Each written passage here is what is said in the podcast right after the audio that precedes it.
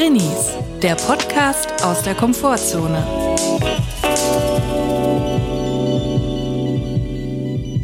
Hallo und herzlich willkommen zu einer neuen Folge Drinnies. Wir hoffen, es geht euch gut und wenn nicht, ist auch okay. Wir melden uns aus der Kammer zurück, beziehungsweise eine von uns.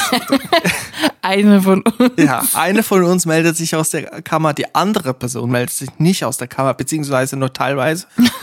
Wir haben hier so ein kleines Fenster in der Kammer und ich habe vorhin schon zwei Spinnen herausbefördert. Wir haben also keine Hummeln mehr, dafür aber jetzt Spinnen. Die Klasse. ja, super. Super. Upgrade. Andere haben Leute in der Tonkabine, die das Redaktion und die Mische machen. Wir haben zwei Spinnen, die uns zuhören. Wo ich auch so denke, boah, ich würde es so anstrengend finden, wenn ich jedes Mal zur Podcastaufnahme durch die halbe Stadt tingeln müsste in ein Studio.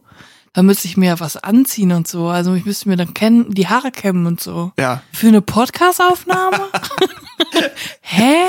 Wir haben heute die 102. Folge, Folge 102. Letzte Woche war dementsprechend Folge 101. 101 Podcastina. Ja.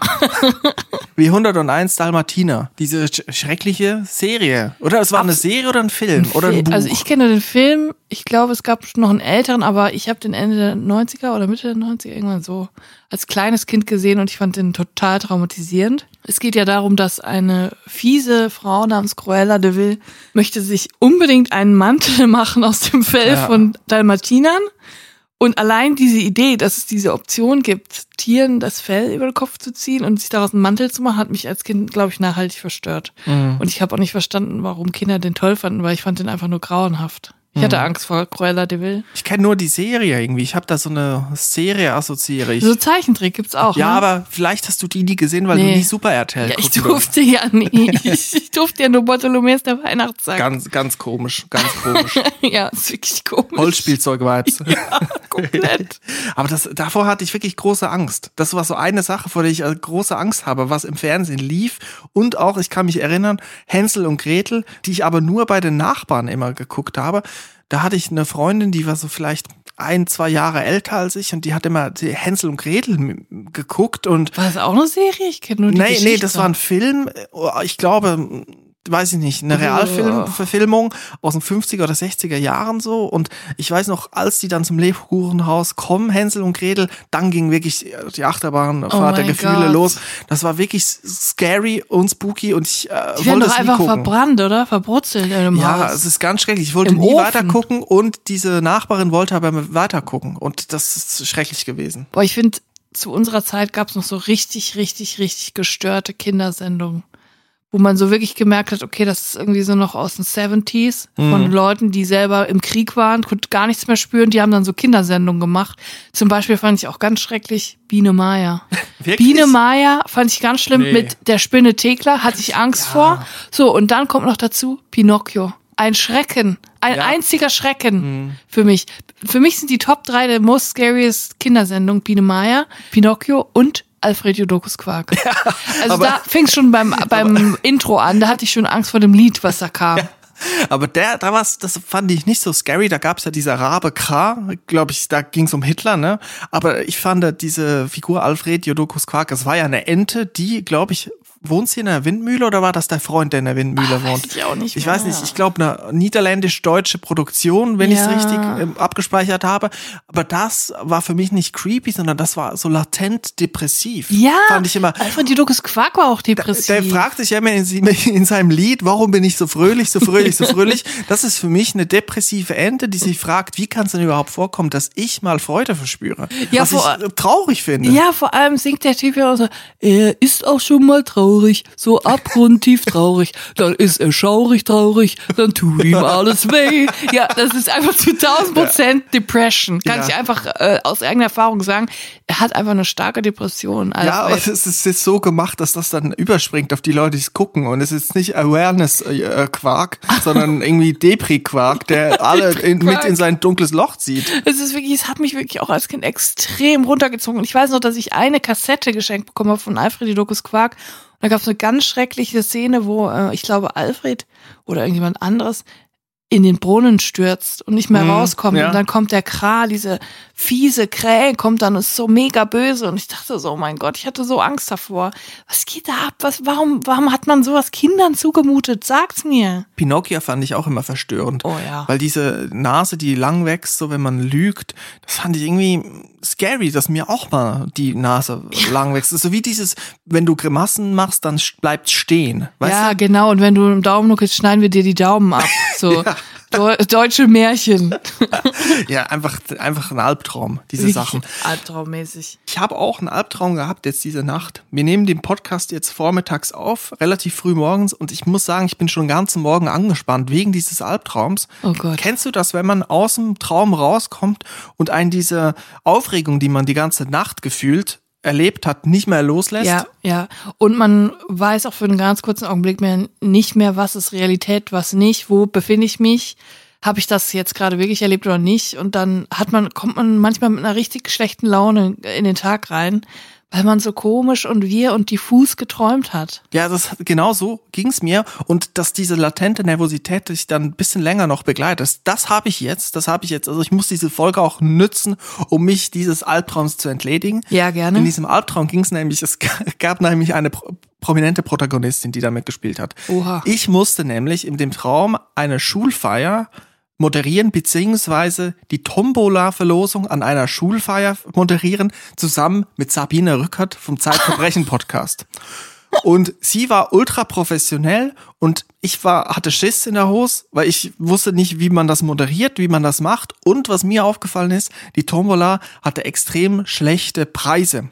Also der Hauptgewinn beispielsweise war der Swiffer-Stab mit dem Staubwedel dran, aber ohne dem Staubwedel. Die muss man separat voneinander getre getrennt gewinnen. Cool.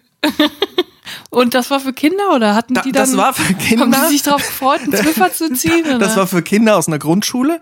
Und ich habe dann zu Sabine Rückert gesagt, das können wir doch nicht machen, das geht doch nicht, das geht doch nicht, das, die Geschenke sind doch scheiße, die Preise. Wer will das denn? Die werden alle enttäuscht sein. Und sie hat dann die ganze Zeit gesagt, bleib professionell, bleib professionell. Das Lustige ist, so stelle ich mir genau Sabine Rückert vor, wenn sie eine Tombola macht. Genau so. Ich glaube, das wären exakt die Preise, die sie ausstellen würde, ein Zwiffer. Und genauso würde sie auch agieren. Bleib professionell. Das ist auch so eine, die sagt zu den Kindern, ich habe ganz genau gesehen, dass du zwei Lose gekauft hast. Jedes Kind darf nur ein Los, gib das Los zurück. Ja, auf jeden Fall bin ich aufgewacht und dann dachte ich erst, scheiße, ich muss moderieren zu einer Tombola-Verlosung mit Scheißpreisen.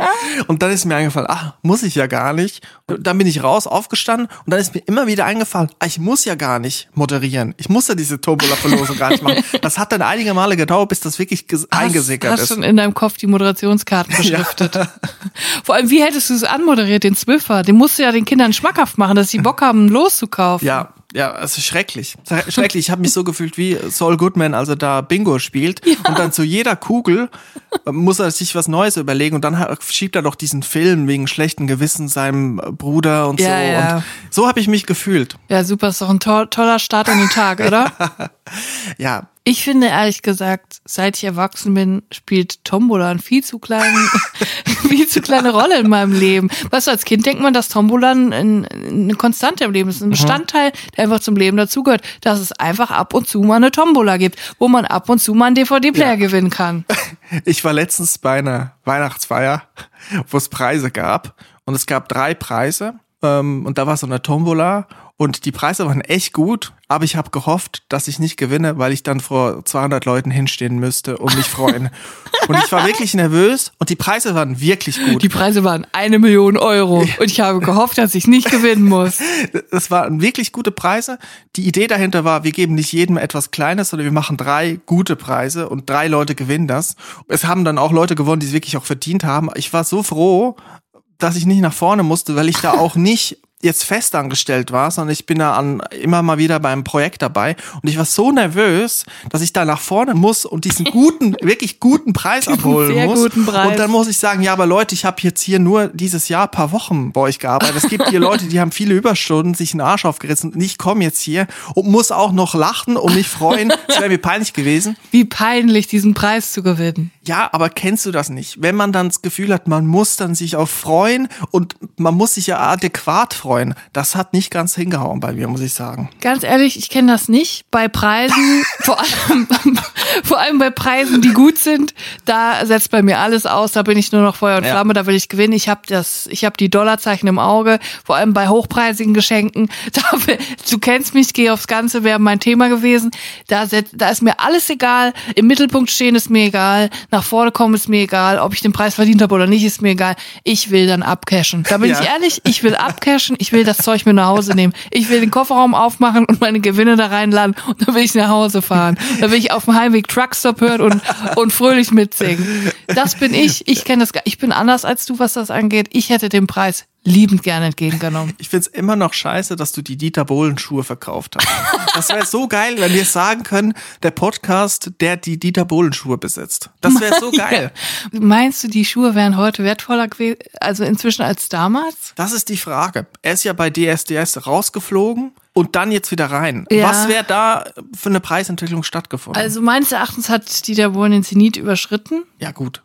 Also seit mindestens zehn Jahren. Mind ja. Aber ich hätte sie schon bis 2010 oder so hätte ich sie schon behalten können. Ich glaube, da wäre noch was gegangen. Aber wir können uns ja auch der Podcast, der irgendwann mal die Dieter Bohlen Schuhe, Schuhe besessen hat, nennen.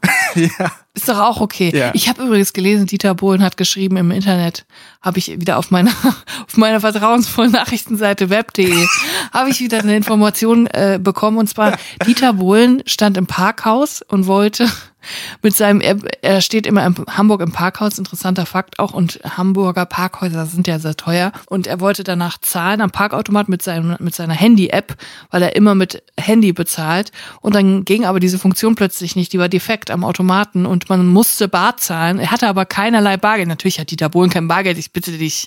Doch, der weiß auch gar nicht, wie sich so eine Münze anfühlt. Und dann stand er da und dann kam ein ihm fremder Mann. Ein fremder Mann kam und sagte, Dieter, ich bezahle dir das jetzt. Ich wollte dir schon immer mal einen Gefallen tun. Und hat Dieter Bohlen, hat Dieter Bohlen gesagt, Leute, es gibt noch geile Menschen. Das war so sein Statement Das war dazu. sein Statement. Es gibt noch geile Menschen. Und danach hat er zugefügt, der Typ sah jetzt nicht so aus, als hätte der viel Geld. Und trotzdem, obwohl er nichts hat, es war dann, es ging dann ganz schnell von, er hat nicht so viel Geld, er hatte nichts.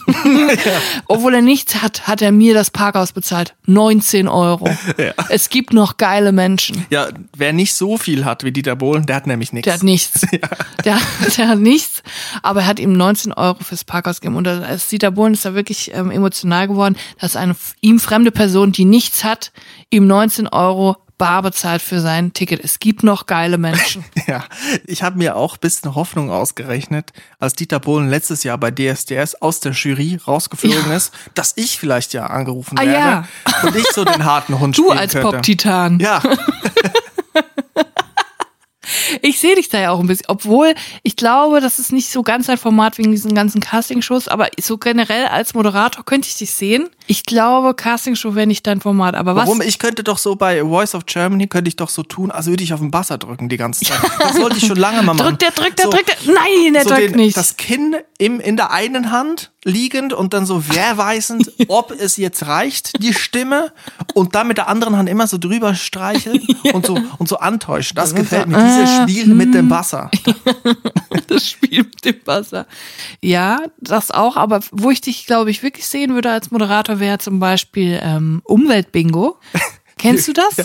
Umweltlotterie. Umweltlotterie, diese Show mit dem Typen, der dann immer so Smalltalk macht mit den Leuten am Telefon. Wo ist das nochmal? Auf dem NDR? Ich glaube. Ein Sonntagabend ganz oder komischer Sender, wo man nie raufkommt, aber wenn man raufkommt, läuft immer Umweltlotterie. Ja. Und die gewinnen dann immer so eine Donaukreuzfahrt und so. Aber warum Umweltlotterie? Retten die da die ich auch Umwelt? ich verstehe das auch nicht, aber ich sehe dich da. Ich sehe dich so ein bisschen auch so wie ein Saul Goodman, so ein bisschen so ein Halsabschneider, nicht Halsabschneider, Was heißt das denn? so ein Heiratsschwindler. Hey, also es wird nicht besser. Vom Style her Heiratsschwindler-esk. Und du würdest dann halt mit den alten Omas und Opas, würdest du dann so ähm, nette Unterhaltung am Telefon haben. Also man muss erklären, da rufen Leute an oder werden angerufen oder man kann anrufen. Ich weiß nicht, man, jedenfalls sind da Leute an der Strippe und reden mit der Person, mit dem Moderator, dass sie jetzt gewonnen haben. Herzlich willkommen in der Sendung. Sie haben gewonnen und das ist ihr Preis und dann kommt Kreuzfahrt Die sagen oder doch eine Ein, Zahl. ein Strike. Die sagen doch eine Zahl, glaube ich. Und dann wird das aufgedeckt, was verbirgt sich hinter der 24. Und So, herzlichen Glückwunsch, eine Weinprobe beim Schlickwein im Ahrtal. genau. So, und das ist das Konzept. Und da sehe ich dich auch. Da sehe ich dich, weil Ich weiß, Smalltalk und Anrufe sind nicht sein Ding, aber als Moderator würdest du quasi aus dir heraustreten. Hm. Du wärst in einer völlig neuen Rolle und moderieren könntest du das. Aber wo ich dich auch sehen könnte, wäre Richtung Sportjournalismus und zwar Alpinsportarten. Und zwar nicht im Studio als Experte, sondern live vor Ort immer an der Piste. Und du wärst quasi die erste Person, äh, an die die SportlerInnen vorbeikommen, wenn sie gerade durchs Ziel gekommen sind. Biathlon, Skispringen, diese ganzen Sachen, die würden dann unten ankommen, sind das so verschwitzt und, so, und dann kommst du so, hallo, Magdalena ähm, Briwalski, Sie sind jetzt hier als Erste durch, äh, durchs Ziel gekommen. Und du hast dabei auch so einen Stirnband an mit so bunten Haaren oben drauf als Gag und so einen dicken Skianzug. Und du bist dann so, du bist so ein Kultding, weil du nämlich die Dachregion auch in deiner Person vereinst. Du bist halb Österreich, halb Schweizer und du lebst in Deutschland. Das heißt, du kennst dich mit allen drei Dingen aus. Das sind natürlich auch Leute aus allen drei Ländern, die da fahren. Ist ja klar, in den Alpen. Und deswegen wärst du die perfekte Wahl dafür. Und ich glaube, du wärst freundlich, nett, aber trotzdem lustig, weil du machst dann so Sprüche, so Alpinhumor, weißt du? Das wäre so dein Ding, Alpinhumor, Chris. Ganz schön äh, um die Nase gepudert da oben. Weißt du, wenn äh, Schneeverwedelung. Ja. Sowas könnte ich mir schon vorstellen. Und je weniger im Sport passiert, desto besser. So Curling oder so. Mhm. Das, also Curling gucke ich auch sehr gerne. Sehr beruhigend. Und wenn man da dann, das ist so Nervenspiel, ne? Wenn man dann noch die richtigen Fragen stellt, so wie bei Per Mertesacker, wie kam's, was ist passiert? Ja, und dann woran hat's gelegen? wo- da, wenn die dann im Interview an der Handkeule vor dieser Stellwand mit den Sponsoren im Hintergrund zerbersten, weil ihnen einfach der, der Kragen platzt, weil die haben Was ist sich das jetzt für eine Scheißfrage? Genau, Haben die sie doch gesehen, woran es gelegen hat. die haben 90 Minuten sich den Arsch aufgerissen, haben knapp 1 zu 0 gewonnen. Sie haben aber gewonnen und dann fragen wir, woran hat es gelegen, dass es ein scheiß Spiel war. Dann kommt so ein Typ mit T-Shirt und Sakko und weißen Turnschuhen und fragt, na, woran hat's gelegen? Weißt du was? Ich glaube, ich wäre nicht der Kulttyp, aber ich würde Kultausraster produzieren, provozieren. weißt du, so wie Olli Kahn früher, Ja. wo das dann hochgeladen wird in 360p auf YouTube und dann über Jahre so ein Klicker ist. Das Füße geblutet. Ja. So, der, du wärst so ein richtiger Kulttyp. Genau. Aber auf Alpin, wo dann auch mal jemand Ja. runterkommt beim Riesenslalom und die Hand gebrochen hat, weil, weil sie zu nah ans Tor gefahren ist. Da würdest du dann aber auch mal erste Hilfe leisten, weil du hast ja auch erst neulich für den Führerschein Erste-Hilfe-Kurs gemacht. Du weißt noch, du bist noch in der Materie drin. Ja. Und der Typ im Erste-Hilfe-Kurs hat übrigens immer gesagt, wer bestimmt die Show? er hat gesagt, wer bestimmt die Show am Unfallplatz? Der Ersthelfer. Immer Ja. der Ersthelfer. Wer bestimmt die Show? Ihr könnt quasi selber entscheiden, ob ihr dem ähm, gestürzten Motorradfahrer den Helm abnimmt oder nicht, weil er hat immer gesagt, wer bestimmt die Show? Und immer wenn wir jetzt einen Toten oder einen Verletzten in einer Serie, in einem Film sehen, ist das Erste, was wir sagen, wer bestimmt die Show? Und der Ersthelfer. Es ist so weird einfach. Ja, ich weiß noch, dass der Ersthelfer gefragt hat, diese Frage mit diesem Motorradhelm, die kommt ja, glaube Ja. ich, dann immer. Ja. Weil das ist, glaube ich, so eine Horrorvorstellung ist, Motorradfahrerin verletzt auf dem Boden, dreifach Salto vorwärts gemacht, mitten auf der Fahrbahn und dann die Frage, muss man den Helm abziehen oder Ja. nicht? Und dann weiß ich noch, hat er gesagt, wer bestimmt die Show? Wenn er nicht abzieht, dann macht ihr auch nichts falsch. Das hat er gesagt. Weiß nicht, ob das stimmt. Naja. Aber er hat auch gesagt, dass manche Motorradfahrer sich in den Helm eingravieren lassen, dass im Falle eines Unfalls sie nicht den Helm abgezogen haben wollen. Aber dass das nicht rechtliche Gültigkeit hat. Ist das so? Ja. Hab ich verdrängt. Jeder darf den abziehen, wenn er will, weil der Ersthelfer bestimmt die Show. Und auch wenn das da drauf steht, darf man den trotzdem abziehen, wenn man das Gefühl hat, dass man ihn damit retten kann. Ja, beim Problem ist, wenn ich an so einen Unfallort kommen würde, da würde ich schon die Show bestimmen, aber die Show muss mir dann auch so ausgelegt werden. Ich bräuchte eine Treppe, schöne LED-Wand, wie bei Olli Geißen bei der ultimativen Chartshow, dass ich da runterkomme und dann so eine Bonnie M Originalbesetzung in Anführungszeichen, wo man nicht weiß, sind die wirklich original oder nicht, die dann noch im Vollplayback nochmal, ähm, Ra, ra, Rasputin. ja, genau so. Wer bestimmt die Show? Und dann würde ich da im Trockeneisnebel auf dem Boden den Helm ausziehen. Wer bestimmt die Show? Der Ersthelfer. Ha, ha, ha, ha. ja gut, ähm, das haben wir auch geklärt. Also du würdest auch vor der Kamera dann live in, den, in die Ersthilfe übergehen. Ja, ich hätte immer einen Tigerbalsam in der Tasche und damit würde ich, würde ich die Gedärme wieder reindrücken oder auch mal einen, einen Tigerbalsam. offenen Bruch würde ich damit bearbeiten. Einen offenen Bruch mit Tiger beim Einreiben. Ja. Julia, ich muss aber auch sagen, auch bei dir sehe ich eine verloren gegangene Moderatorin, Fragezeichen, oder steht es vielleicht dir noch bevor? Oh. Ich könnte mich die sehr gut vorstellen bei so einer Sendung, wo man wirklich den Leuten auch versucht, auf Augenhöhe zu begegnen, wo es dann vielleicht auch so ist, wenn man denen nicht auf der Augenhöhe begegnet, dass es sehr unsympathisch wirkt. Ja. Das ist sowas wie First Dates, könnte ich mir vorstellen, wo Jetzt- Roland Trettel, dieser Fernsehkoch, ja die Leute begrüßen muss am Tresen. Da kommen zwei Leute auf ein Blind Date, setzen sich an den Tisch und essen, glaube ich, ein Drei-Gänge-Menü und lernen sich dann kennen. Und die Redaktion lost, oder lost nicht aus, sondern bestimmt, wer sich dann zum Blind Date trifft. Das könnte ich mir vorstellen. Oder auch das große Backen, wo Leute Ja. kommen, also AmateurInnen, die sehr gerne backen, BackenthusiastInnen. Und ich weiß auch, du, dass du sehr gerne backst. Da kann ich mich sehr gut vorstellen, dass du das machst mit wirklich in einem ehrlichen Herz dabei. Mit einem ehrlichen Herz. Ja, das würde ich sehr gerne machen, vor allem, wenn man die Sachen ja dann auch probieren darf. Aber ich will noch mal kurz was zu First Date sagen. So, du weißt, ich bin jetzt nicht von mir so mega überzeugt, dass ich jetzt sage, ich bin so geil, ne? Aber ich, ich würde wirklich sagen, ich könnte First Dates besser moderieren als Roland Trettel. Ich wäre eine bessere Gastgeberin und ich sag dir auch direkt, woran das liegt. Dieser Typ ist einfach der unherzlichste Mensch, den ich je im Fernsehen gesehen habe. Und das ist genau das Gegenteil von dem, was man da braucht. Du brauchst jemanden, der nett zu den Leuten ist, der den sofort die Aufregung nimmt, indem er herzlich ist, sie anlacht.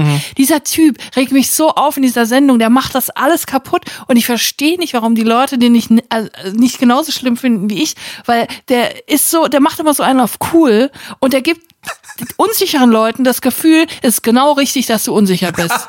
Und jetzt mache ich dich noch unsicherer, indem ich sowas sage wie, hey, coole Schuhe. Aber so mit so einem ganz ernsten Blick und die Leute total verunsichert so, hä, macht das jetzt über mich Ja. lustig und so. Der Typ hat's einfach nicht drauf. Und das Schlimme ist, ich finde den ja schon ewig schlimm in dieser Sendung. Ich habe nie verstanden, warum die den ausgewählt haben dafür, ne? Und dann habe ich neulich ein anderes Format gesehen, wo der gekocht hat. Und da war der auf einmal ganz anders. Da war der nett, freundlich, lustig, da hat er gelacht. Und ich dachte so, das ist eigentlich ein sympathischer Mensch. Der kann nur einfach nicht moderieren. Das ist das Problem. Der ist eigentlich super nett. Aber in diesem Format geht seine Rolle einfach nicht auf. Ja, guck mal, das wäre genau die Position, die du jetzt ausfüllen könntest. Und ich glaube auch noch ein anderes Format, was mir so spontan einfällt, wäre, wo es mehr in eine sportliche Richtung geht, Ninja Warrior. Aber nicht oben, wo die beiden Typen stehen, die da so einen Kultsprüche machen, sondern unten mit der Handkeule. Ähnlich wie ich an der Alpinpiste, aber du mit so richtig durchtrainierten Leuten, die dann nicht die Wand hochgekraxelt kommen. Und du wärst genau die richtige Person, weil du könntest denen auch mal noch so einen Spruch mitgeben. Nicht bösartig, aber so ein Spruch, ja, irgendwie, ich weiß nicht, da stand halt noch die Wand zwischen dir und dem Ziel, weißt du? In besser. So ein bisschen neckisch wäre ich dann. Ja, genau, das könntest du auch, wo ich ja glaube, dass du wirklich brillieren könntest. Ich glaube, ich könnte brillieren in Takeshis Castle als Takeshi, der die ganze Zeit auf dem Thron sitzt und dann würde ich später in diesem Autoscooter fahren, wo die Leute versuchen müssen, mich mit Lasern abzuschießen. Das wäre eigentlich mein Format. Ja. Julias Castle.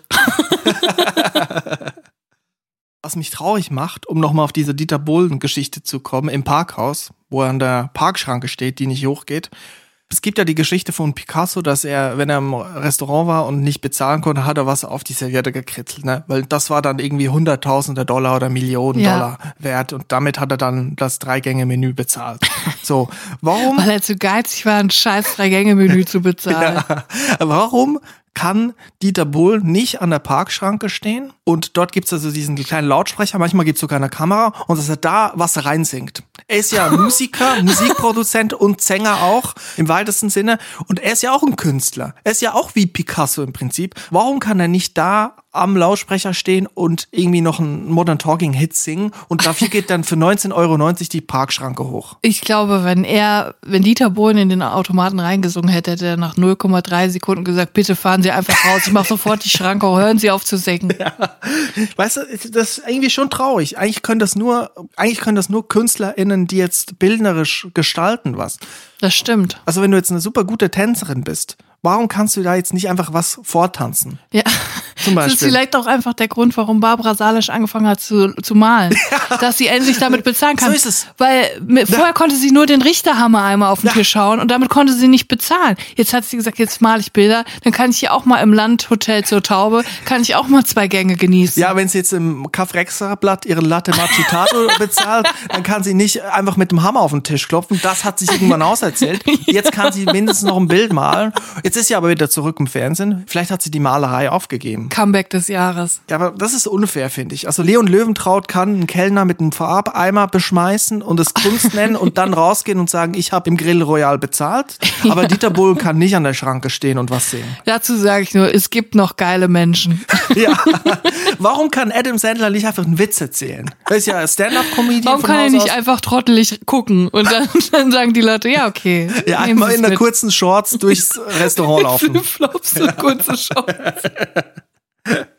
Das beschäftigt mich. Ja, mich auch. Äh, überlegst du dir denn jetzt auch in die bildende Kunst zu gehen, dass du da irgendwie ähm, Nee. was malst? Oder wo würdest du denn gern mal was umsonst bekommen? Im Re in welchem Restaurant? Ja, das ist Fressmeile, würdelos. Würdelos. Ja, du, äh, also ich bin froh, wenn ich mein Geld da lassen kann und sagen kann, ich habe mir nichts zu Schulden kommen lassen. Ja, das stimmt, das ist auch richtig so. Ich gehe da gerne mit der reinen Weste raus. Ja, es wird jetzt Zeit, Chris, dass wir jetzt mal langsam hier eine Rubrik bringen. Und zwar habe ich eine Drinsider-Frage im Gepäck, die uns gestellt wurde und die ich hier anbringen möchte. Und vielleicht können wir die ja auch, wie schon unsere letzten Drinsider-Fragen alle, endgültig klären. Auf jeden Fall, davon bin ich überzeugt. Ich spiele den Trenner jetzt ab. Trinsider. Scharf nachgefragt. Hier kommt die Frage. Ich muss euren Rat in einer dringenden Angelegenheit konsultieren. Meine Tochter ist jetzt fast drei Monate alt und eine Bekannte von mir, die ich eigentlich sehr gern habe, hat sich ihren Namen falsch gemerkt. Sie nennt sie Nelia, obwohl ihr richtiger Name Naila ist. Mir ist das eigentlich voll egal, aber ich möchte die andere Person nicht in die peinliche Situation bringen, zu merken, dass sie einen Fehler gemacht hat. Aktuell rede ich vor ihr nur von dem Baby. Aber spätestens, wenn das Kind sprechen kann, wird es auffliegen. Und je länger es dauert, desto peinlicher wird es ja. Ich ziehe es sogar schon Erwägung, das Kind in Nelia umzubenennen, aber ich hoffe, dass ihr eine Lösung habt, die weniger bürokratisch aufwendig ist. Liebe Grüße, Ella. Ja, das ist ein Problem, was ich ja kenne. Ich habe auch schon mal erzählt, dass manchmal Leute mich Christian oder Christoph nennen, obwohl ich ja Chris heiße und auch so, es steht es auch in meinem Pass, ich habe nie, es ist keine Abkürzung für einen anderen Namen. Ja. Und letztens war ich bei einer Showaufzeichnung mitwirkender auf der Bühne und da gab es so verschiedene Sachen, die geprobt werden mussten in der Probe, so wie man sich hinstellt, damit die Kamera weiß, wo sie langfahren kann, wo auch ich weiß, wo ich stehen muss. Da waren auch andere Leute beteiligt und dann hat der Regisseur, den ich nicht persönlich kannte und der mich, glaube ich, auch nicht kannte, hat dann über die Studiolautsprecher ins Studio geredet, weil der sitzt ja in einem anderen Ort, in einem anderen Raum und hat dann Anweisungen gegeben. Ja, du musst dahin, äh, XY muss dahin. Und mich hat er abwechslungsweise Christian und Christoph genannt. Und die anderen Leute kannten mich ja und wussten auch, dass ich Chris heiße und haben mich jedes Mal mit großen Augen angeguckt, ob ich denn jetzt reagiere. Weil ich hätte theoretisch auch über mein Mikrofon mit dem Regisseur sprechen können. Aber er hat dann wirklich abwechslungsweise, Christian, kannst du mehr nach links? Christoph, mehr nach rechts, du musst weiter nach hinten, sonst sieht man dich nicht. Und erst habe ich auch gar nicht gerafft, dass ich, dass ich gemeint bin. Also ich habe auch so ausgesehen, als wäre ich komplett weggetreten und stand so rum und habe mich überhaupt nicht angesprochen gefühlt. Von Christian, jetzt geh mal nach links. Christian, Christian, geh mal nach links bitte. Ja, danke. So und dann es war die Chance vertan und ich konnte es nicht mehr ansprechen. Ich habe dann in Kauf genommen, dass ich im Tag über noch öfters mal Christian oder Christoph gerufen wurde. Und so ist es ja mit dem kleinen Baby ja auch. Ja. Nur kann sich das selber nicht wehren. Ja, es kriegt ja auch gar nichts davon mit. Das ist ja das Gute. Also das Kind äh, juckt es, glaube ich, am allerwenigsten. Ja, das ist die Frage. Ich würde halt sagen, also wenn man da einen Tipp geben kann, wenn es nicht, wenn sie nicht das, den Weg gehen will und das Kind umbenennen, da kommen wir jetzt auch wieder zu Pinocchio zurück zum Thema. Wusstest du, dass Geppetto, der Typ, der Pinocchio schnitzt, dass der Name Geppetto ein Spitzname ist für Giuseppe? Wo ich so nee. denke, ich dachte immer, der Sinn eines Spitznamens ist, dass man den eigentlichen Namen verkürzt, Mhm. dass man schneller rufen kann. Aber Giuseppe und Geppetto klingt jetzt irgendwie nicht so wie ein Spitzname. Finde ich aber lustig. Und wie wär's denn, wenn man jetzt zum Beispiel dann so die Erzählung erschafft, dass Nelia ein Spitzname für Naila ist? Sogar noch länger als der ursprüngliche Name. Drei Silben statt zwei. Ab und zu haben wir sie halt mal Nelia gerufen. Also im Prinzip müsste man doch einfach das Kind nach dem richtigen Namen rufen und der Person, die das falsch sagt, einfach überspielen, dass man es also nicht gehört hat, wie sie das Kind nennt und dass man einfach das Kind nach dem richtigen Namen anspricht oder ruft. Ich glaube, es bedarf einer Karte. Und zwar einer Dankeskarte, die man, die man manche überambitionierten Eltern rausschicken, wenn das Kind geboren ist, dass man quasi nur eine Dankeskarte schreibt für diese Person mit einem Foto von dem Kind und dann so richtig fett in Comic Sans Schriftgröße 88 Ja. schreibt man da drauf Naila. Oder so aus der Zeitung ausgeschnitten, so wie ein Drohbrief. Ja. Anonymer, an, anonymes Drohschreiben. Und es soll so aussehen, als hätten alle Leute die Karte bekommen, aber natürlich schickt man sie nur an die eine Person. Da kommt man auch günstig weg. Oder man gibt dem Kind sein MitarbeiterInnen-Namensschild zum Anstecken, ans Blouson, an, an, ans Polohemd, wo dann drauf steht Naila, Besucherstromleitung. Ja, oder das. Das klingt natürlich sehr viel cooler, dass du dem Kind dann auch immer das Ding anstecken musst. Oder man könnte auch so ein Unterarm-Tattoo geben, dem Kind, mit ihrem eigenen Namen drauf und dann so in geschwungener Schrift Naila. Ja, oder einfach ins Gesicht tätowieren. Ja, Auf die. Stirn. Und direkt auch schon klar machen, dass das Kind früher oder später bei Are You the One mitmachen muss. Nein, aber man könnte dem Kind ja wirklich einen Strampler oder ein T-Shirt immer anziehen, wo sein, wo das Name, wo der Name des Kindes draufsteht, so zufällig. Also man muss es klar Mhm. Das ist machen. eine gute Idee. Am besten, wenn die Person nochmal zu Besuch kommt, überall in der Wohnung den, den Namen aufstellen. Mhm. Auch so Holzwürfel mit einzelnen Buchstaben, groß an die Tapete, nochmal eine große Girlande machen mit, mit Naila, dass man wirklich überall sieht, Naila, Naila, Naila, Naila. Danach wird sie das nicht mehr verwechseln. Es könnte schon früher oder später peinlich werden, wenn zum Beispiel diese sehr gute Freundin, wie es ja beschrieben wird, die sich sehr gut verstehen, der Naila mal eine Geburtstagstorte schenkt und dann vielleicht eine kleine Fete ist. Es kommen 10, 15, 20 Leute zusammen und es kommt eine große Torte und dann steht da Nelia drauf. Und dann werden die Augen natürlich ganz groß und gefragt, was ist denn da jetzt los? Also das gilt es ja zu verhindern jetzt. Ist ein Konditor gestorben. ich hätte jetzt irgendwie Bock, mein Kind, wenn ich eins hätte, würde ich es Geppetto nennen.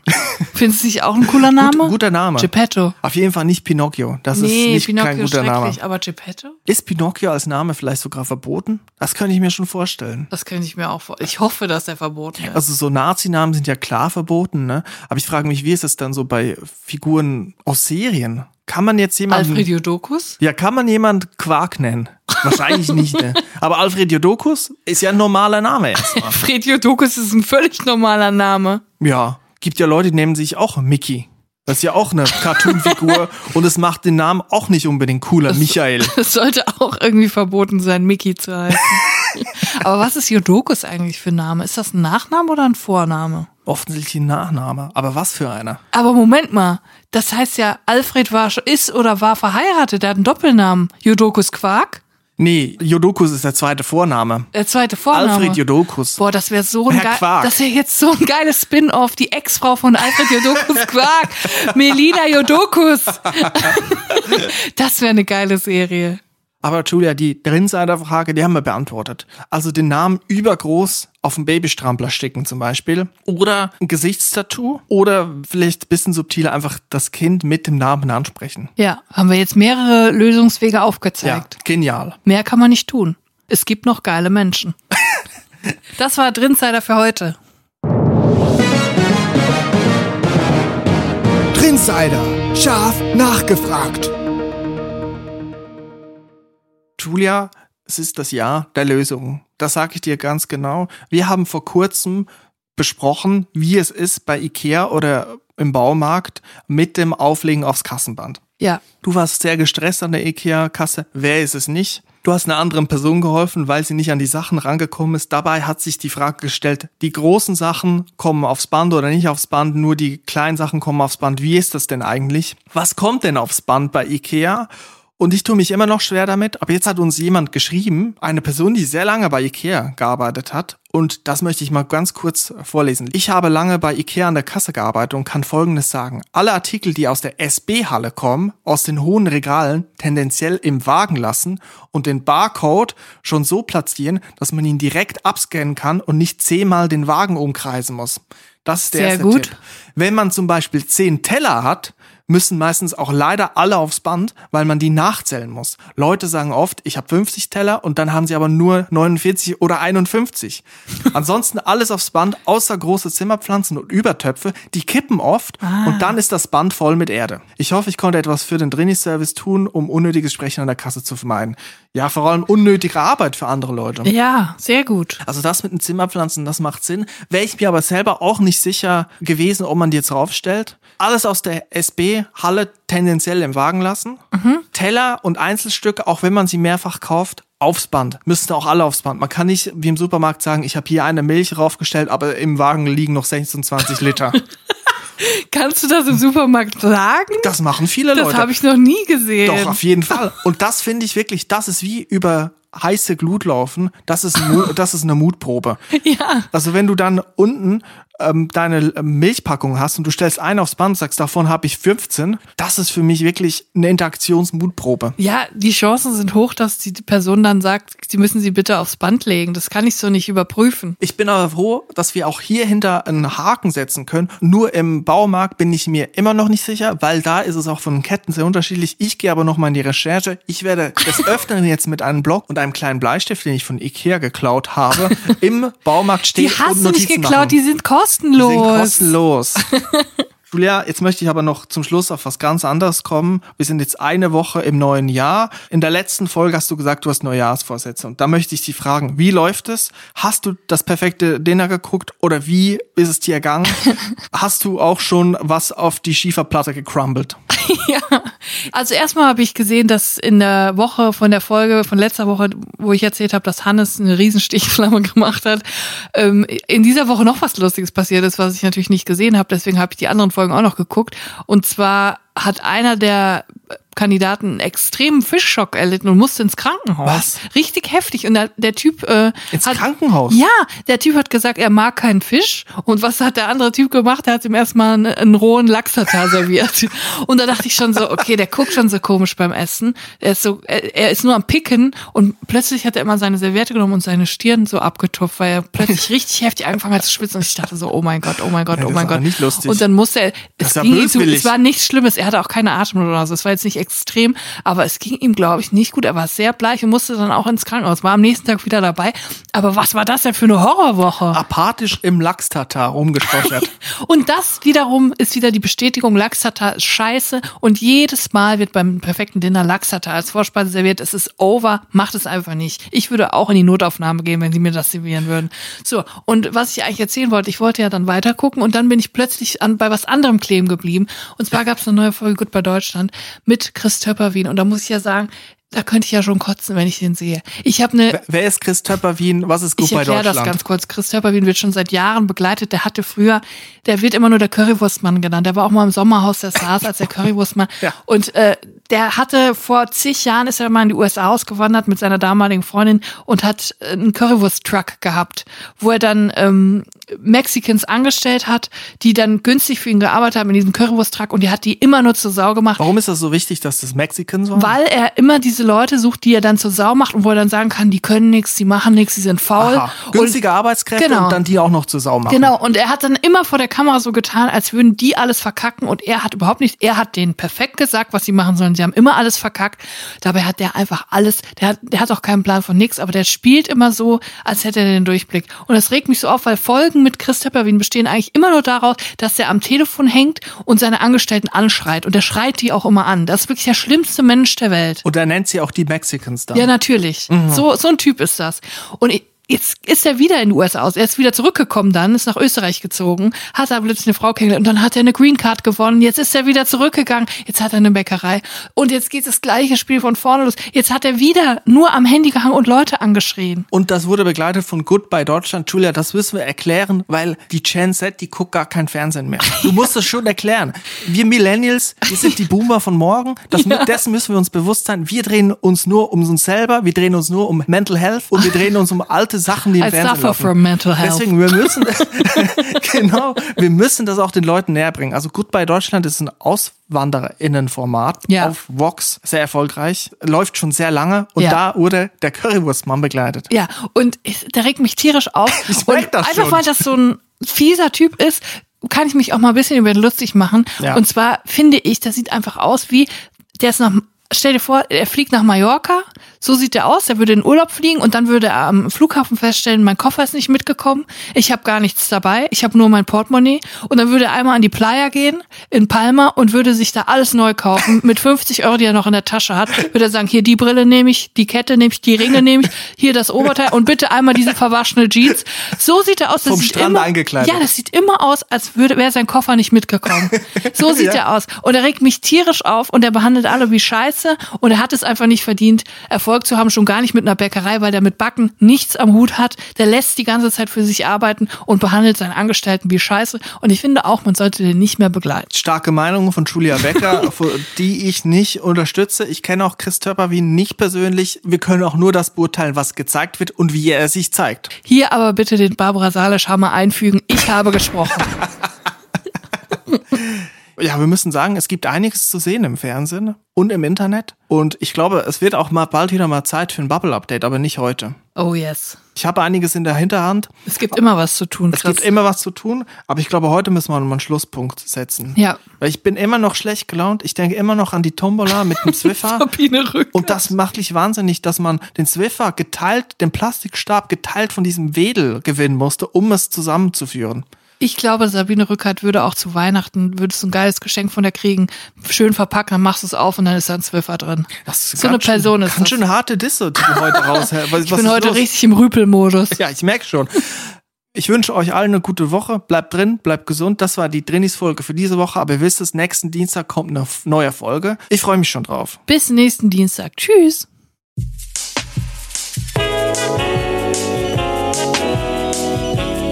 Drinnies, der Podcast aus der Komfortzone.